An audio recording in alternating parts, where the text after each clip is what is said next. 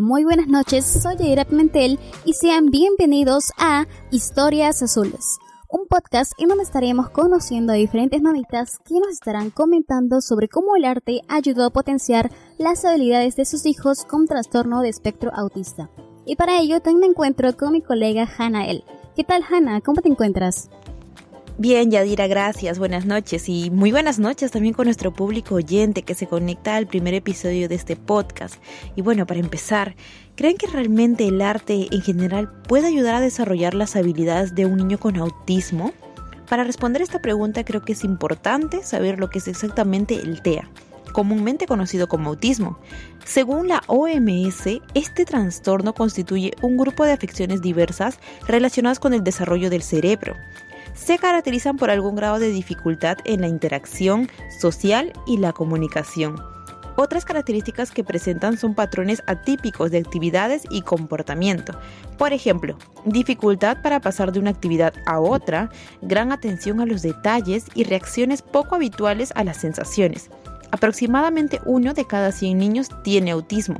Este es un, un dato bastante importante. Bien, hemos llegado a la parte más importante, que es nuestra entrevista en este podcast. Para ello contamos con la presencia de la señora Isabel, mamá de Bruno, que nos estará contando su experiencia. Cuénteme, ¿quién es usted? Mi nombre es Isabel Mónica, pero me gusta que me digan Machabel. Bien, ¿cómo se dio cuenta del trastorno de su hijo?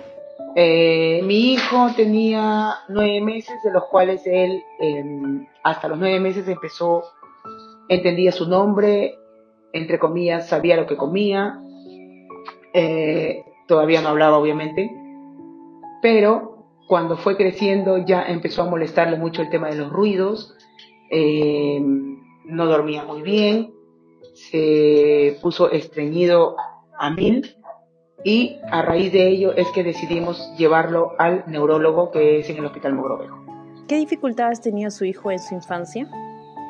Nunca se relacionó con nadie, lloraba por, no por todo, pero lloraba bastante por el tema de los sonidos, le, le, aturdían en extremo, de tal manera que él quería salir de... mi primer... Eh, ¿Dónde es que uno se prende, como se dice, las alarmas? Cuando le llevo a una matiné a los tres añitos y él empezó a salir a gritar porque no soportaba ni siquiera la bulla de la radio. ¿Cuál fue su reacción al saber de este trastorno que usted me cuenta que padecía su pequeño? Ya, cuando me dan el diagnóstico, cuando mi hijo cumplió los cuatro años para cinco, eh, la doctora neuróloga para mí es una eminencia, la doctora Miriam Velarde del Hospital Mogrovejo. Ella me da el diagnóstico y la verdad a mí nunca me chocó, ni lloré, ni sentí nada, nada. Simplemente dije, bueno, ya. me tocó a mí, claro, me tocó y lo único que me queda es seguir para adelante y nada, pues a ponerle punche y eso es lo que he hecho, ¿no? O sea, a mí no me afectó en lo absoluto pero a mi esposo sí. Mi esposo dice, no, vamos a buscar más, este, vamos a ir a otros lugares, hay que buscar opiniones, otros resultados. Nunca fuimos a otro lugar, mentira, porque tú lo ves en el vivo, como dice el ojo clínico no te va a engañar, y tú veías a tu hijo que tu hijo no era como si vieras, a, por ejemplo, a un sobrino, a un primo de él, no era igual. Entonces ahí tú notabas que ya algo no estaba bien, ¿no? Entonces simplemente lo único que nos quedó era, a mí en mi caso, era hacerle entender a mi esposo de que nuestro hijo ya nos dijeron que tiene autismo, entonces vamos a tener que empezar con las terapias o lo que nos toque en el camino a recorrer, ¿no? Claro, y hablando de eso, ¿qué le entretiene a Bruno? ¿Qué, qué le gusta hacer a él? En la música, eh, bueno, a él le gusta mucho escuchar música, le gusta mucho ver videos de, Discovery Kid cuando era pequeño, hasta ahorita que va a cumplir 18 en, un, en un par de meses, sigue con su Discovery Kid y música, música y música.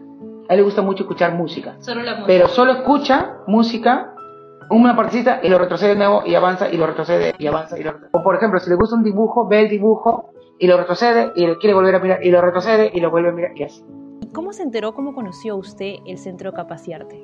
Bueno, Capaciarte lo conocí a través de la pandemia. Eh, por contacto de una amiga que ya había entrado unos meses atrás, sí, unos cuantos meses atrás, y ella me dice, Chabelita, ¿qué estás haciendo con Bruno? Mira, este, hay un taller que está dando una Miss este, por Zoom.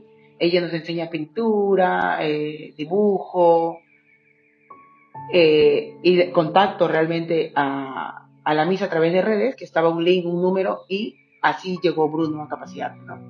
De los cuales de, desde esa fecha hasta ahora, mi hijo sigue en capacidad a través de muchos talleres, de varios, ¿no?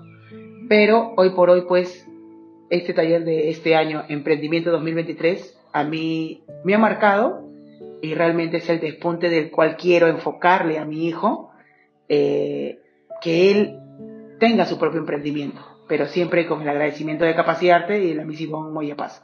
¿Y de qué manera ayudó el arte a Bruno? Uy, muchísimo. ¿Por qué? Porque le enseña a tener atención, concentración. realmente, sin temor a equivocarme, el que mi hijo tenga autismo no le ha limitado a poder seguirle enseñando, porque ahí tú le enseñas a hablar, a contar, a expresar, a soltar diálogos. Como por ejemplo, él puede estar pintando y podría yo decirle, Bruno, coge el amarillo, más el rojo, más el azul, y él está visualizando los colores. Y si yo le pregunto, Bruno, ¿cuántos colores has utilizado? Tres. Entonces le estoy aprendiendo suma. Miss, Bruno, ¿y cómo se llama la Miss? Yvonne, y ya está, él está entendiéndome. Bueno, yo le tengo yo le pauteo mucho a mi hijo para que él comprenda que existe la escritura, la lectura, la expresión, todo es un todo en cuestión a la enseñanza para con mi hijo. ¿Qué opina usted del arte que incluye que, em, claro, incluye a estos, jóvenes que tienen estas discapacidades, quizás estos trastornos? ¿Qué opina usted acerca de eso?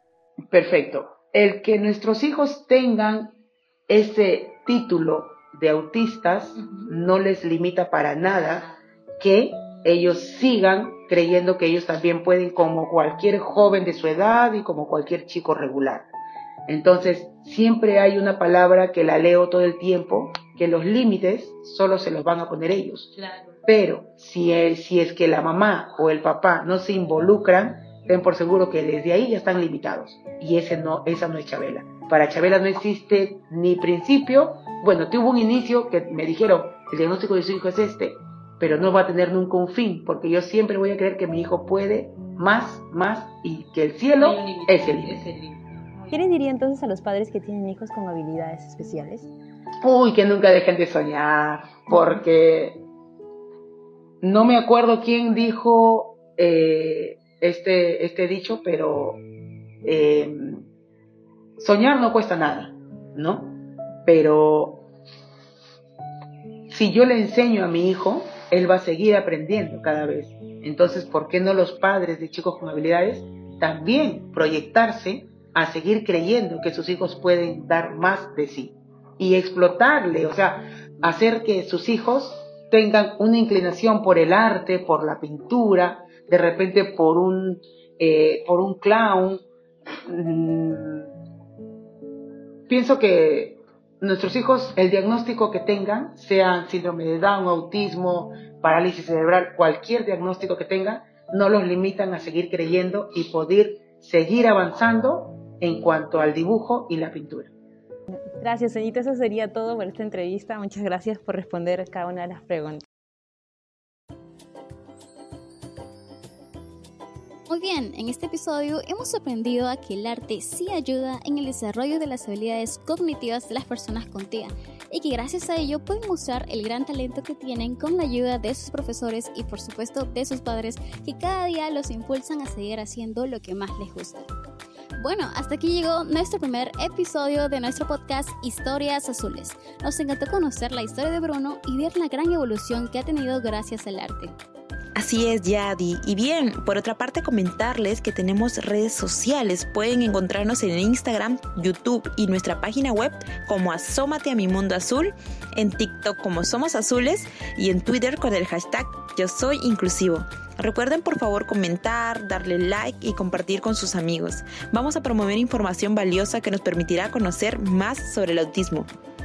También queremos informarles que tenemos una excelente noticia y es que gracias a la productora Lumetri se está llevando a cabo el primer documental titulado Asómate a mi mundo azul, donde contaremos con la presencia de especialistas y conoceremos la historia de Lalo, quien es un chico autista que salió adelante gracias a la pintura y el talento que posee. Así que estén atentos a lo que se viene. Gracias por la información, Yadi, y gracias a ustedes por quedarse hasta el final. Seguiremos con el segundo episodio de nuestro podcast el siguiente domingo a las 8 de la noche, aquí en Historias, Azules.